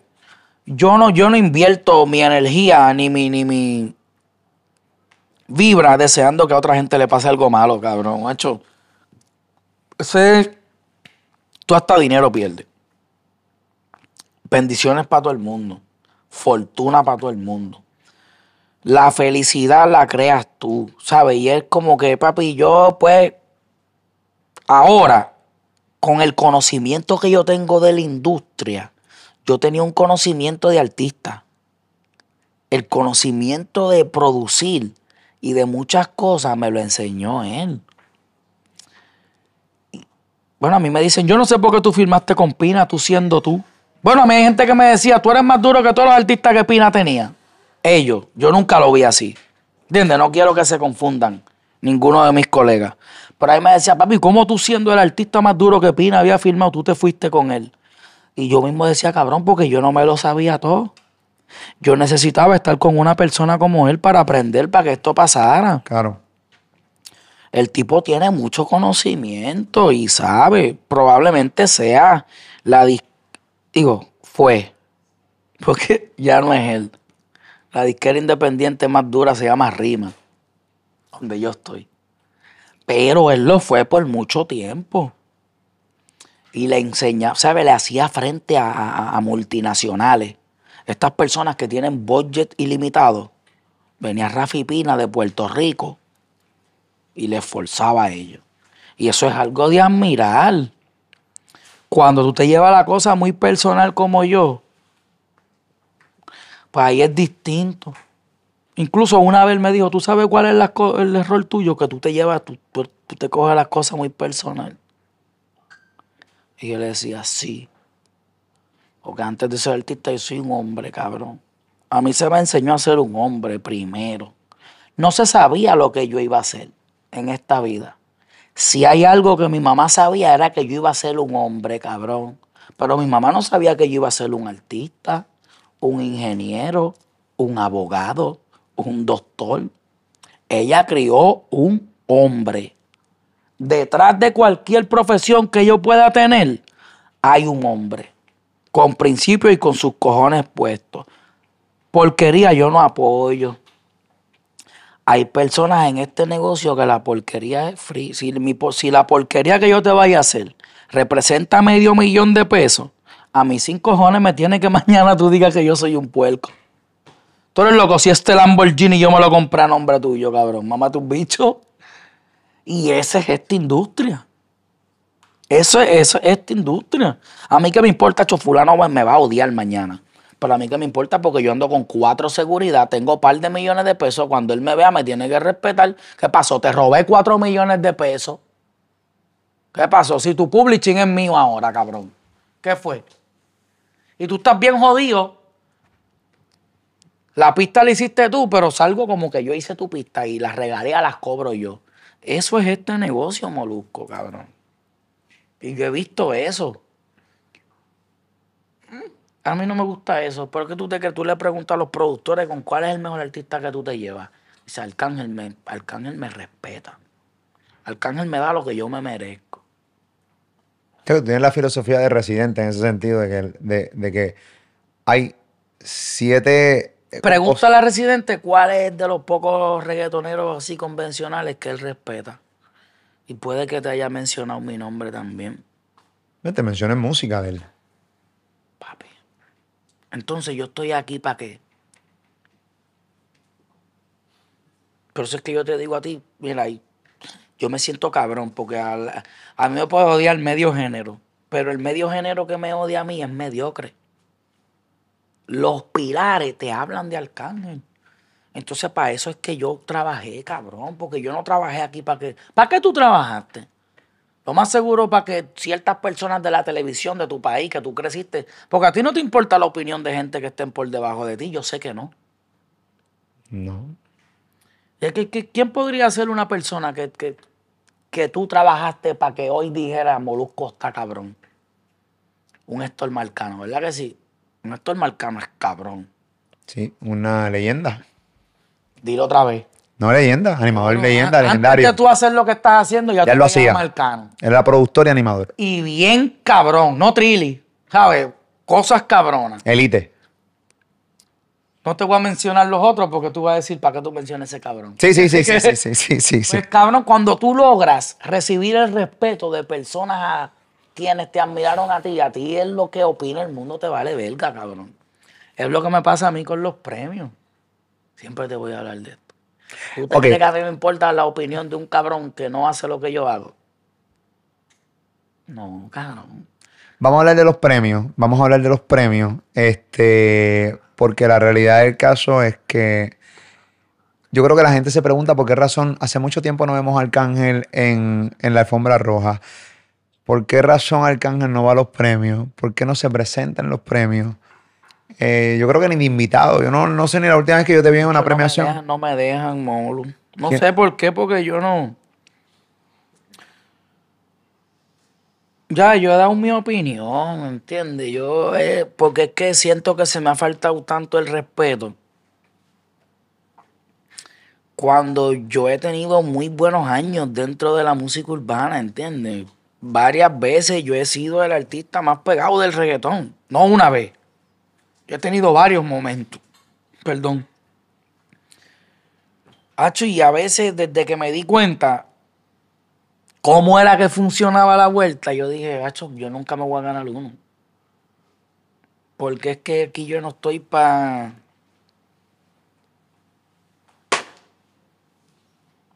Para comerle mierda a nadie. Que tampoco te hace falta. Segundo punchline de la noche.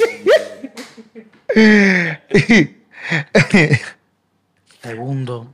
No me, no me. Yo soy ese ejemplo perfecto para nuevas generaciones donde un artista exitoso no tiene por qué tener una estatuilla de esa. Porque, ah, perdóname, es que siempre voy a hablarte de lo mismo. Yo cobro más que par de cabrones que tienen par de premios.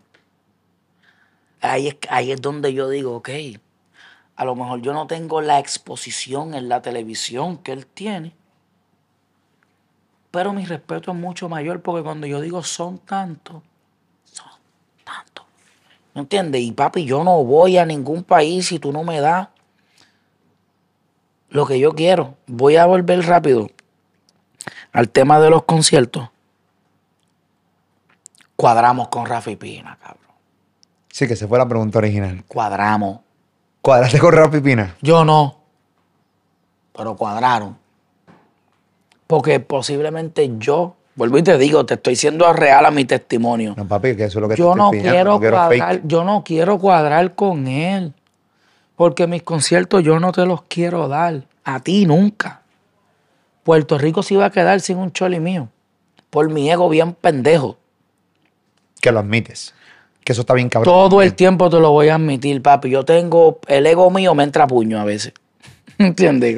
Sí. O Sí, papi, yo siento, ey, sea, que tú te encojonas con el tu tipo tiene una personalidad. El tipo tiene hasta un cuerpo, oíste. Eso te lo digo todo.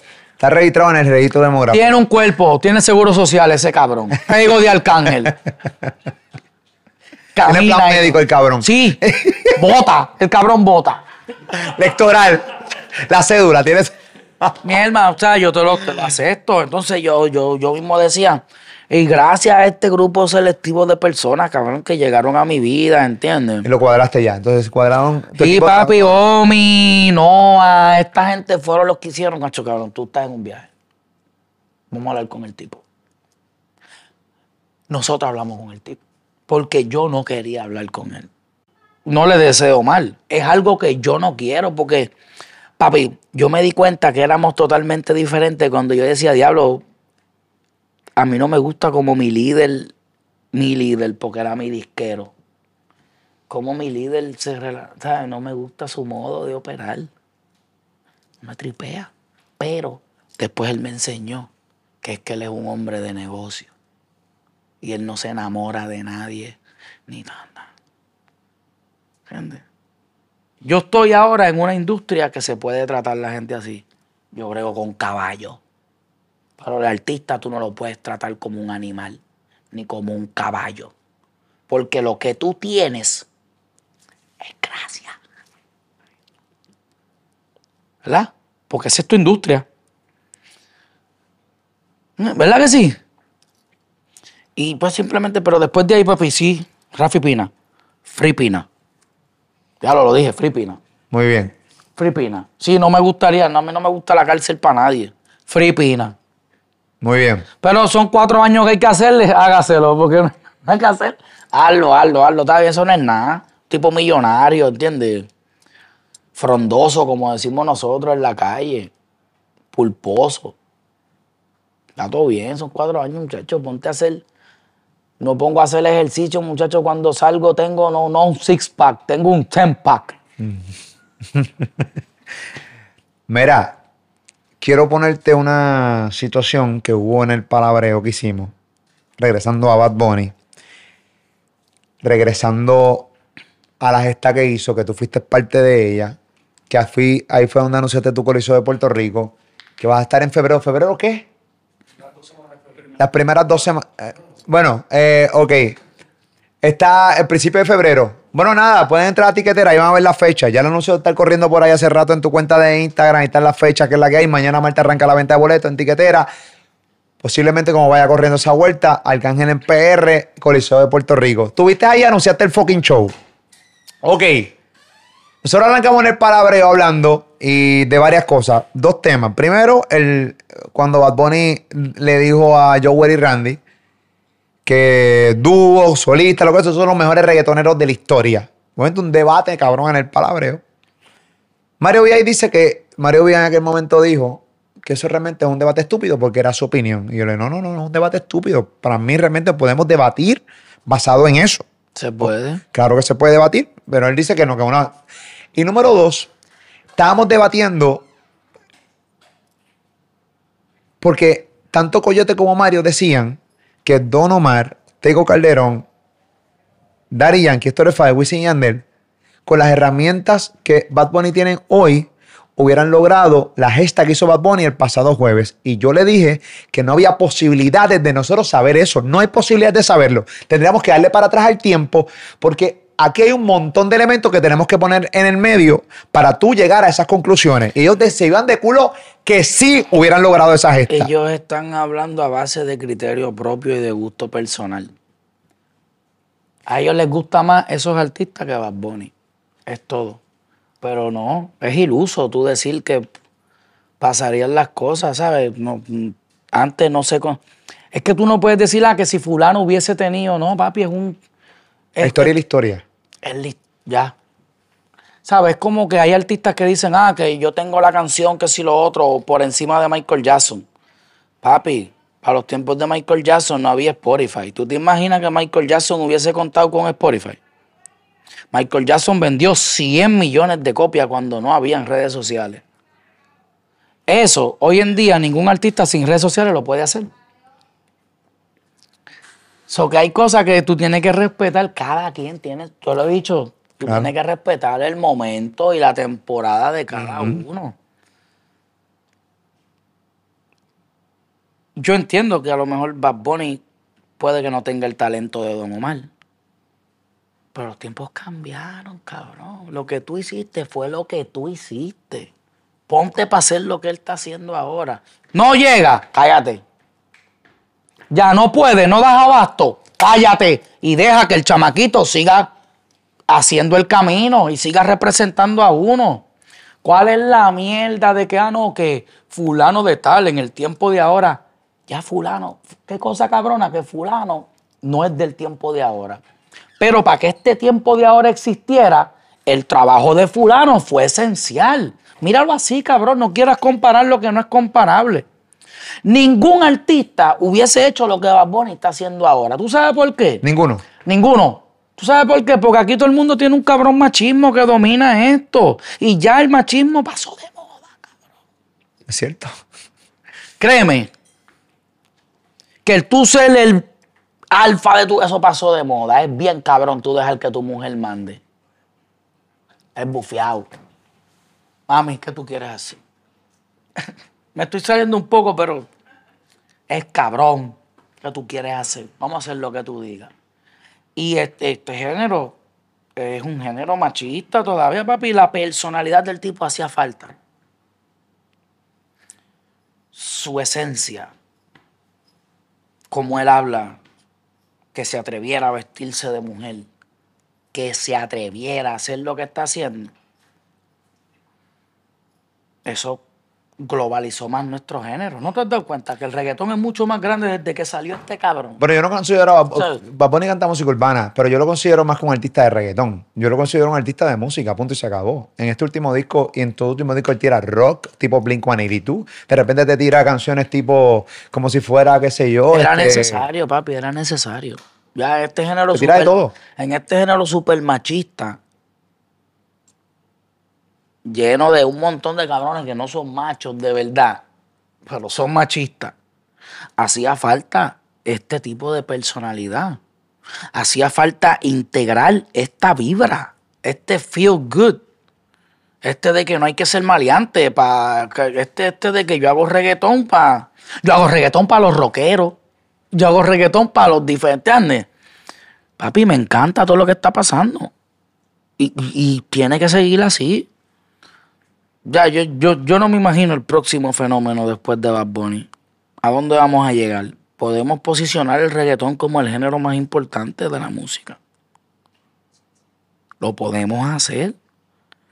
Porque la marginación de nuestro género salió de aquí, cabrón. La X que tiene el reggaetón, se la puso el mismo boricua al reggaetón. ¿No te acuerdas los anuncios que habían antes? Si tú escuchas a tu hijo con estas palabras, quítale, ¿entiendes? Los casés, los guardias, te quitaban los cas. Lo rompían, claro. Y mira qué cosa bufía, ¿cómo se tiene que sentir ese guardia ahora? Que el reggaetón es el género que domina la pendeja.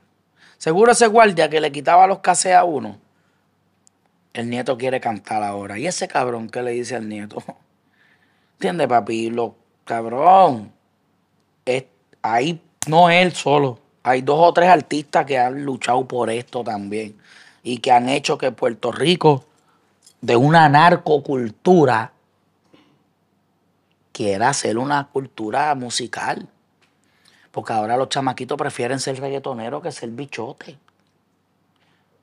Ven una puerta mucho más ancha en hacer música que en bregar con droga. La ven. Existe. ¿Tú toda la vida quisiste ser cantante o tú quisiste No, yo quería ser Gantel, cabrón.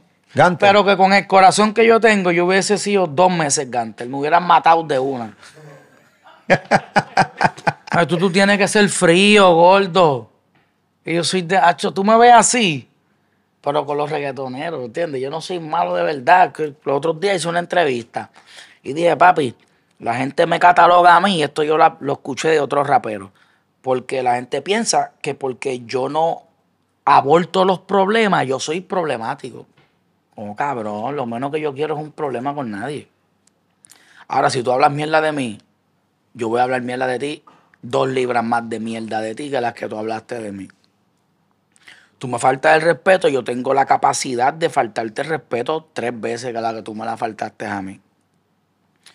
Tú me tratas con respeto, eso es lo mismo que tú vas a recibir de mí.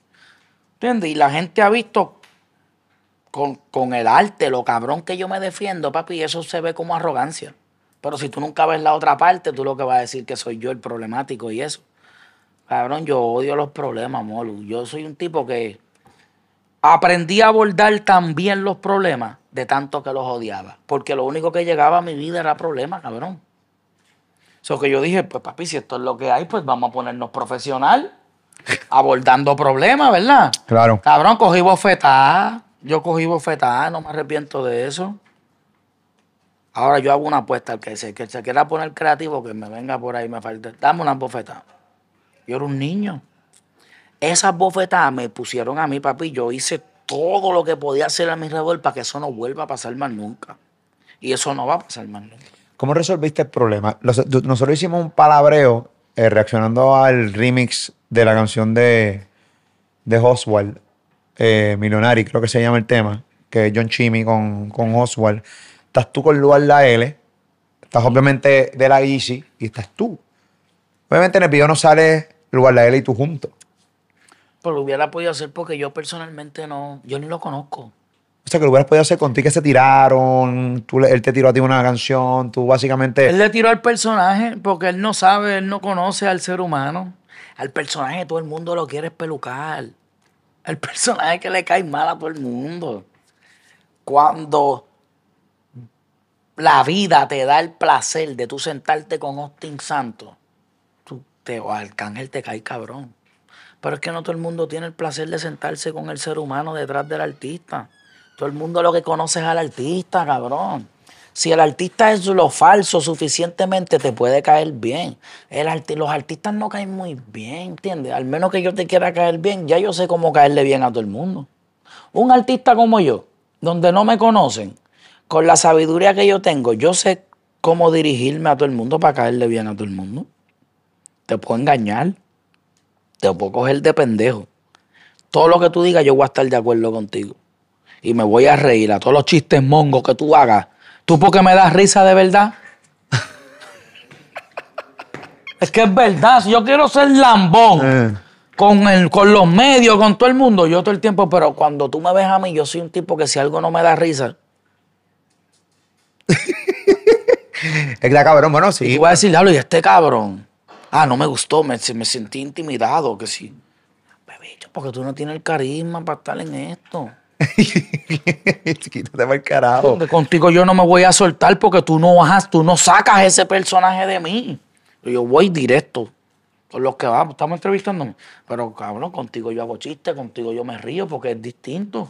En la, pre- en la entrevista que yo te hice en, en la calle- en la calma, en vivo, que gracias a ti no vuelvo a hacer entrevistas en vivo. Este.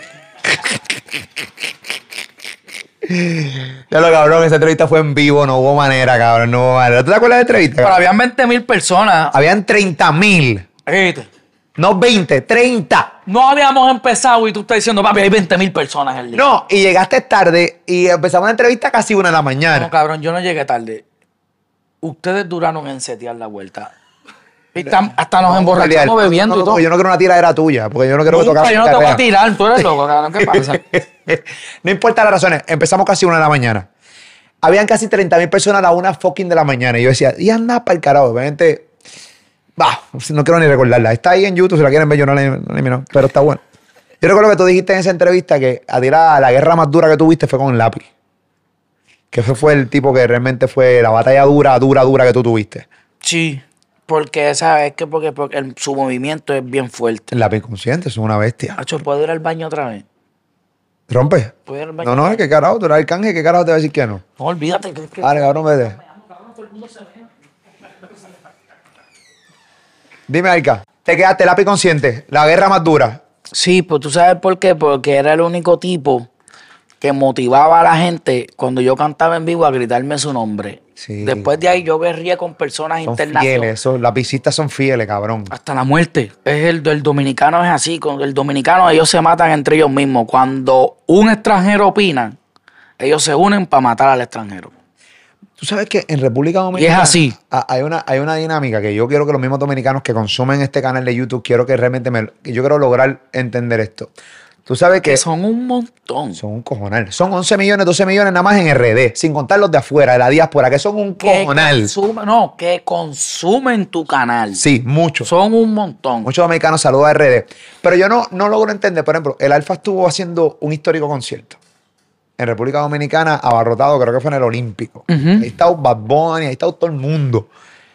Sold out.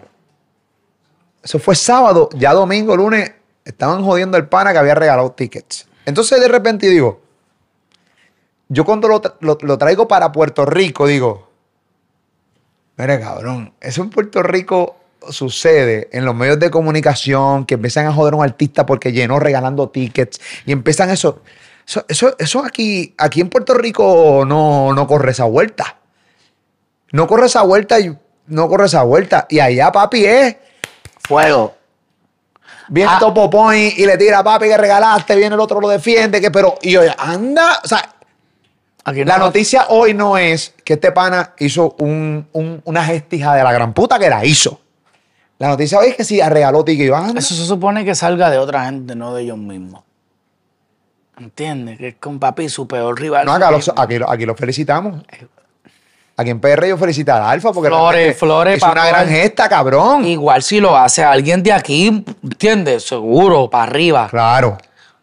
Pero la cultura de ellos es fuego. Que, sí, RD que Eh. me explique. Yo quiero entender esa, esa cultura, esa vuelta que yo no la logro entender porque en PR No, pero es corre. entre ellos mismos. Sí, entre ellos mismos. El de afuera, Pero, no, ah, si tú haces, si yo como puertorriqueño hago, no. hubieses dicho, te hubieses atrevido a decir que el Alfa regaló casilla. Por menos me han dicho que soy non grato en RD. Por menos. Te hubiesen, papi, eh, ellos se unen para trancarte la cuenta y todo. Sí, así son. Son Sí, hace- hacen movimiento. Son duros, son Reportando cuentas, esos son los más duros. Sí, son, son las bestias. Ahorita te dije, no, no, no, la gente me está diciendo en los comentarios, producción también. Te pregunté lo que yo, Willy Randy, lo que comenzó Bad Bunny en el concierto. Lo son. Lo son. Los reggaetoneros más duros en la historia Lo del son. reggaetón son ellos. ¿Por qué? Porque ellos nunca. Papi, Joel y Randy no han hecho ni trap. En la época del trap, ellos no hicieron ninguno. Ellos mantuvieron su esencia full. Reggaetón full, perreo. ¿Sabes? Joel y Ra- el único que ha hecho RB y estas cosas es Randy. Solo. Joel y Randy no joden con ningún otro ritmo que no sea reggaetón. No porque no pueden, porque Randy tiene muy buena voz y Joel es muy talentoso y rapea muy bien en cualquier ritmo. Es que a ellos no les interesa. Estos tipos son 100% fiel al cabrón reggaetón. Bueno, los otros días, ¿viste cómo rompieron el choli? y no hubo una canción de nada. Eso fue perreo desde el principio a fin. Con pista. So, yo puedo creer que hay algún. No, no hay algún. Papi, tiene mucho sentido lo que el tipo dijo. Si nos ponemos a ver de reggaetonero full, que nunca hayan mirado para el lado, son Joel y Randy. Porque este, Wisin y Yandel han hecho un montón de cosas que no son reggaetón. Sí, sí. Han jugado. Sí, yo, papi, yo he flotado en todos los ritmos. A mí hay un ritmo que me gusta. y Pero yo eso es decisión de cada persona. Sí. Cada artista. ellos tienen la, la- la destreza para hacer cualquier ritmo. Es que a ellos no les gusta. Bueno, cuando el trap se pegó, estos tipos Se decían, Sí, no sí, estaban. no, y decían, ¿a qué tras de qué? Nosotros somos, ¿sabes? Todo el tiempo decían, nosotros no hacemos trap. Pero yo estoy claro que ellos los dos podían hacer trap cuando les diera la gana. Pero lo duro de Joel y Randy es que ellos, como tú dices, se perma- permanecieron ahí fijos en su reggaetón. Ellos, en, la- en el momento del trap, aquí el reggaetón se murió por bicho, tú lo sabes. Y, ellos no- seguían cantando No y seguían viste, ahí. No, papi, sacaron Viva la Music, un disco de reggaetón El, completo. el trap de repente volvió y se ubicó y el reggaetón volvió a subir y ¡pagiti! Es que el reggaetón todo el tiempo va a estar por encima del trap, porque es lo original de nosotros. ¿Sabes? Tú, el trap se puede pegar uno que otro, puede venir un cabroncito a pegar dos o tres. Pero, papi, todo aquel que pegue un reggaetón va a estar por encima del que pega un trap. Ese el reggaetón va a durar más pegado que cualquier trap. Porque el reggaetón es el ritmo del que te hace bailar a ti de verdad. El trap es otra vuelta de otro cabrón, de otra gente. Que ahora lo aceptamos. Pero ¿qué se acepta primero en nuestra cultura? ¿El trap o el reggaetón? Es reggaetón. Pues cabrón, el reggaetón siempre va a ser más grande que el trap en nuestra cultura. Y los tipos, después de 20 años de carrera, llenaron el Choliseo de Puerto Rico cinco veces. Búscame, búscame, búscame. Son bien pocas las personas que pueden tener 20 años de carrera y llenarte ese tipo cinco veces. Ellos lo hacen porque ellos son los artistas más duros que el reggaetón ha dado. De verdad, reggaetón puro. O sea, que nunca te ha dado con hacer un rap, con un trap, un techno. Nunca te ha dado con hacer cualquier lo que era. Nunca te dado con hacer un pepa, un chica virtual, o- nada. Ellos son reggaetón 100% de la mata. ¿Tú quieres perrear? Ponte un CD de Joel y Randy para que tú veas como tu perreo es totalmente diferente al de cualquier otro cabrón que cante reggaetón. Porque es que tú no me ves a mí, cabrón, hablando que esto, yo quiero bailar Bailar o chichar. y yo no ba- yo quiero chichar y bailar y fumar. Porque eso es, eso es ellos. Entonces, papi, yo estoy hablando de un tipo que tuvo guerra con ellos. Y te estoy diciendo que es la verdad. Yo no, me, yo no me acuerdo. yo- bueno, recuerda que yo voy Sí, sí, aprendiendo. hacho, nosotros tuvimos guerra. Lo que ¿Pero por pasa qué es que la guerra? A lo mejor para ese tiempo a ti no, tú no jodías mucho con reggaetón. No, no. No, Estoy aprendiendo ahora. no, tú no estás aprendiendo, tú sabes mucho. Tú no estás aprendiendo tres carajos. Tú sabes con cojones. Bajito, que se ofenden. Se No, se quieren. pueden ofender, pero que una cosa que tú no trabajabas en el ambiente, que tú no sepas nada, cabrón. No, no, yo tengo ojo. Yo, yo, yo, yo, todo yo hago mi Rico diligencia. sabe de reggaetón, papá. Si esto es la religión de nosotros de aquí, cabrón. El reggaetón es. Papi, el reggaetón es como la salsa hoy en día para el puertorriqueño. Perdón, que no quiero diablo, no quiero que los salseros ahora me vengan a matar, cabrón. Que yo soy No, no que siempre coge todas las represalias. No, no, no, no. no. El reggaetón es como la salsa. No voy a decir que es más grande que la salsa. Si la cámara está apagada, puede que te lo diga, pero.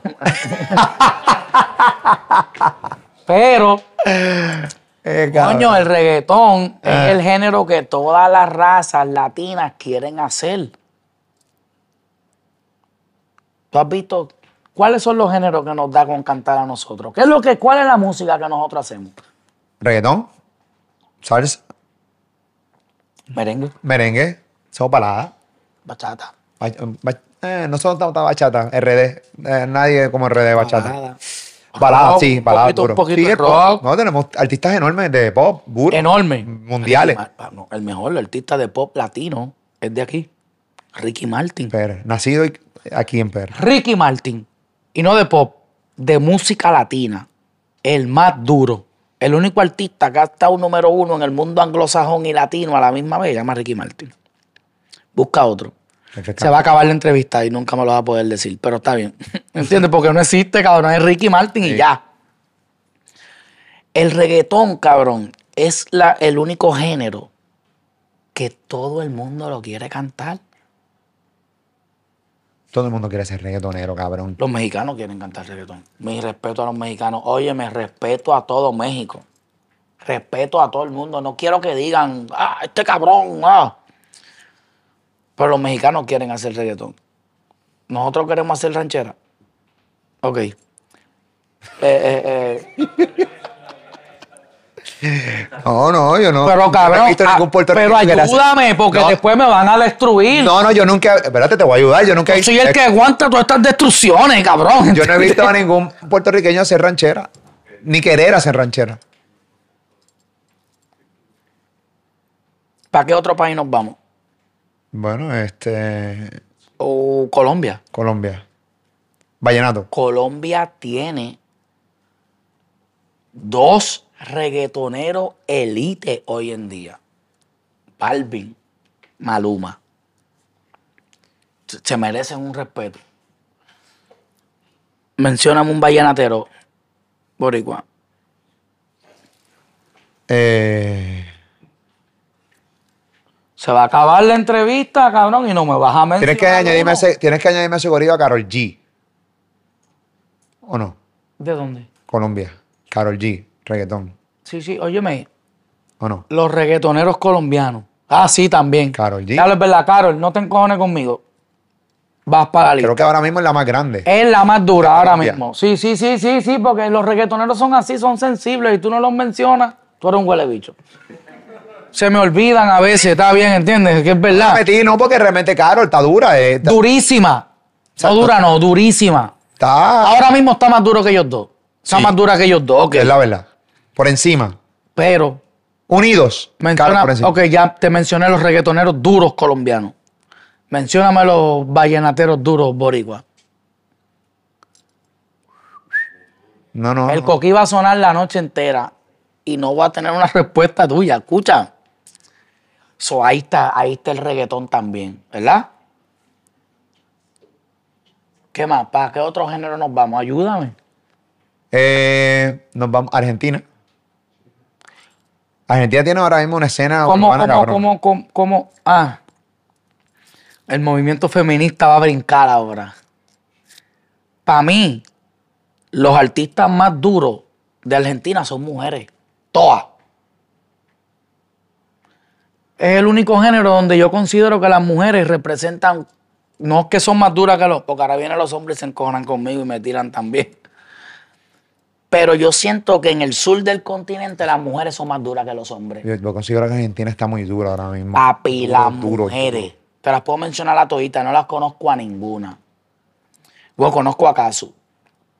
Casu. Emilia Melné. Nicky Nicole. María Becerra. María Becerra. Y la mostra. Este. La que rapea de verdad. Peluso. Nati Peluso. Uf. Es dura Nati Peluso. Está bien. Cantando y rapeando. No. Todas estas tipas cantan de verdad. Yo quiero que tú sepas esto. que Estas tipas cantan y balada. Estas tipas porque tuvieron que adaptarse. Pero estas mujeres son baladistas todas, porque cantan bien, hijo de puta. Este, que ellas quieran cantar trap y que quieran hacer reggaetón porque son jóvenes es otra cosa. Sí, pero Nati Peluso hizo un disco que no tenía que ver nada con reggaetón Nati recientemente. Peluso, Está bien, puta. La- los mejores artistas, no los mejores. así es morir de amor. Ese es Nati Peluso. Emil, Emilia Melnesa tiene una canción que sí que como en el Aconcagua, que me paró hasta los, pe- hasta los pelos del pie, por no decir el culo. Papi, muy dura. En Chile está hay un movimiento raro. A la Gárgola le gusta mucho el movimiento de allá. Mira, cabrón, yo, yo me metí en un fuego, en un fuego por culpa de, Ay, de- de sea madre del diablo, mano. Es que yo no puedo ser como yo soy, mano, en esto. Yo tendría que ser abogado, cabrón. Eh, saluda a la Gárgola. Mira, este. Tengo que cerrar el- la entrevista. Este, Vamos allá, vamos allá, vamos tengo allá. que cerrar la entrevista porque hoy, pa- precisamente, hoy es, es sábado. Hoy es el último concierto de Bad Bunny, en el momento que estamos grabando esto. Hoy te presentan nuevamente en el Choli. Y yo voy así mismo. Tú mismo así mismo. Sí, cabrón, sí, la primera vez parece que estabas lavando el carro, cabrón, y te fuiste Es así mismo, es el cabrón. Ey. Te fuiste fresh, con la gente de fresh. Ajá. Sí, sí, sí. Eso es lo bueno que ha aportado este cabrón. Papi, se acabó la vanidad. Sí, Cabrón, pero te ves lindo. Ay, yo me veo hijo de puta. Yo más o menos voy a ir como tú, voy así, vaya. ¿Tú te ves, cabrón? Sí. Papi, allá ven gente con chancleta que tú y yo las vemos y decimos, tú eres loco, yo no me voy a poner eso. Ey, No, a mí me gusta estar cómodo, cabrón. Esa mierda de estar Cabrón, con esa este tipo, este tipo pegó. Sé feliz. Aunque te guste el reggaetón. Deja el piquete ese de, de que de, de para el carajo. Este tipo trajo a nosotros él. Sé feliz, hijo de puta.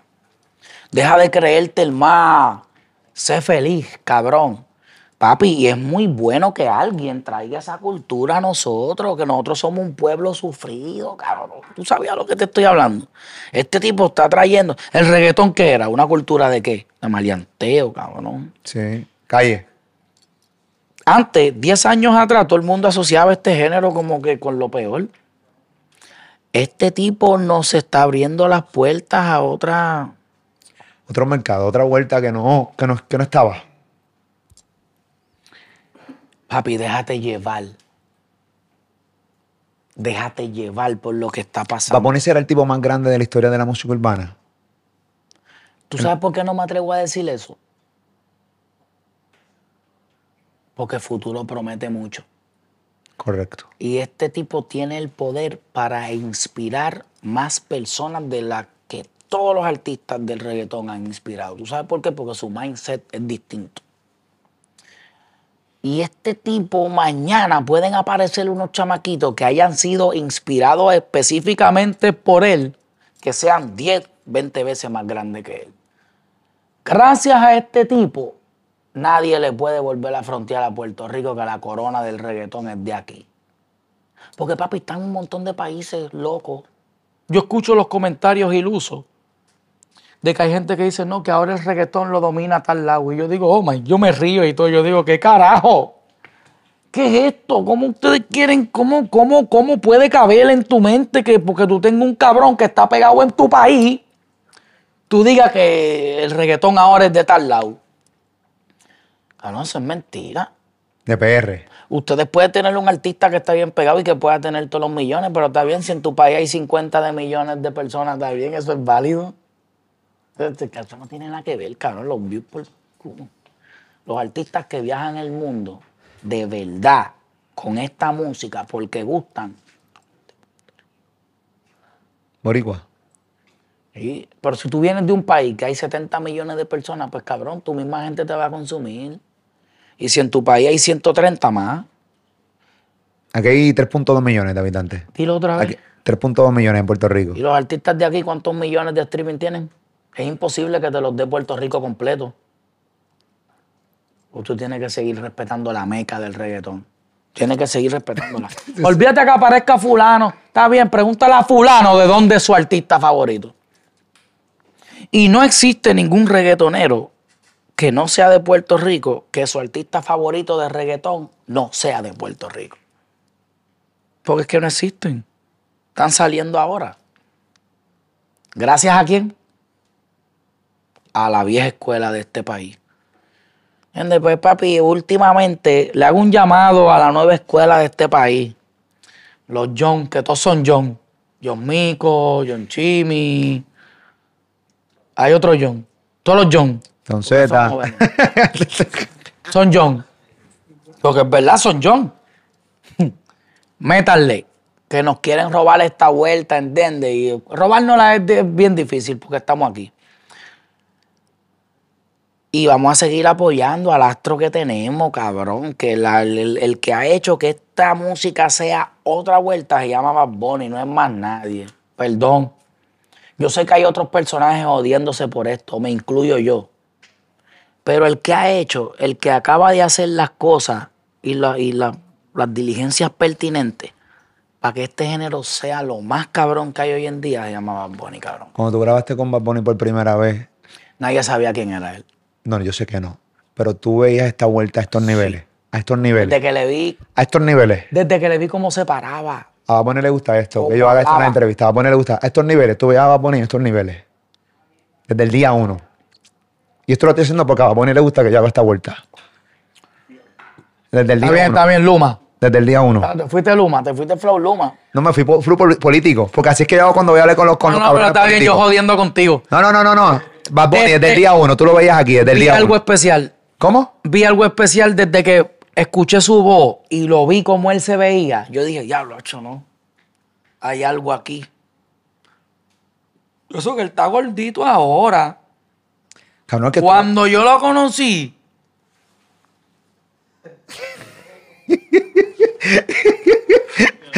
Papi, los chavos y la fama es algo bien cabrón, ¿entiendes? Porque la seguridad que él debe estar podrido en dinero, cabrón.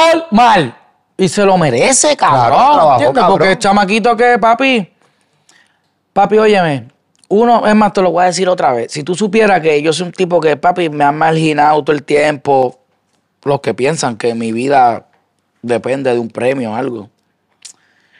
Cabrón, yo me he ganado todos los premios que no me gané en mi vida porque él se los ganó.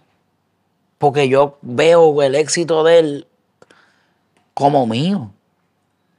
Aunque el tipo sea hoy en día un desplazamiento para todo lo que está pasando. Porque el tipo que desplazó todo lo que está pasando se llamaba Bonnie. Si tú no fuiste parte de su historia ni nada, probablemente yo me hubiese ido en ese desplazamiento que él hizo. Pero adivina por qué yo no me fui. Porque yo me monté en el barco con el cabrón. ¿Entiendes? Que es la puta verdad. Yo creí, desde que a mí me trajeron al tipo, yo dije, sí. Desde que yo escuché, este, ¿cómo, es que empieza la vuelta? Cuando me acostumbra al sabor ya no patea. Yo dije, wow, wow, wow, espérate. Yo no he escuchado algo así. Acho, y le metió cabrón. Y si tú supieras que la presión era mía, yo tenía que sacar unas barras bien cabronas. Yo mismo dije, Acho, yo tengo que sacar un chanteo bien cabrón. Porque este desconocido acaba de partir la canción. De verdad. Y que te. Y que Este desconocido acaba de decir unas cosas que yo nunca con 15 años de carrera he escuchado. So, yo tengo que meterle cabrón con él. Y yo le metí cabrón con él. Y yo seguí metiéndole cabrón con él. Y vuelvo y te digo, el tipo es el artista más duro del mundo. Ahora mismo es el artista número uno del mundo y es nuestro, cabrón. Que a veces cuando escucho hasta una crítica de aquí, para él, yo digo, puñete, ¿y qué, qué es lo que, que- que tú quieres que él haga? O sea, es como que un tipo, cabrón, tan genuino, tan él, no es artista. ¿Sabes? Es un tipo que es él. Es un tipo que él.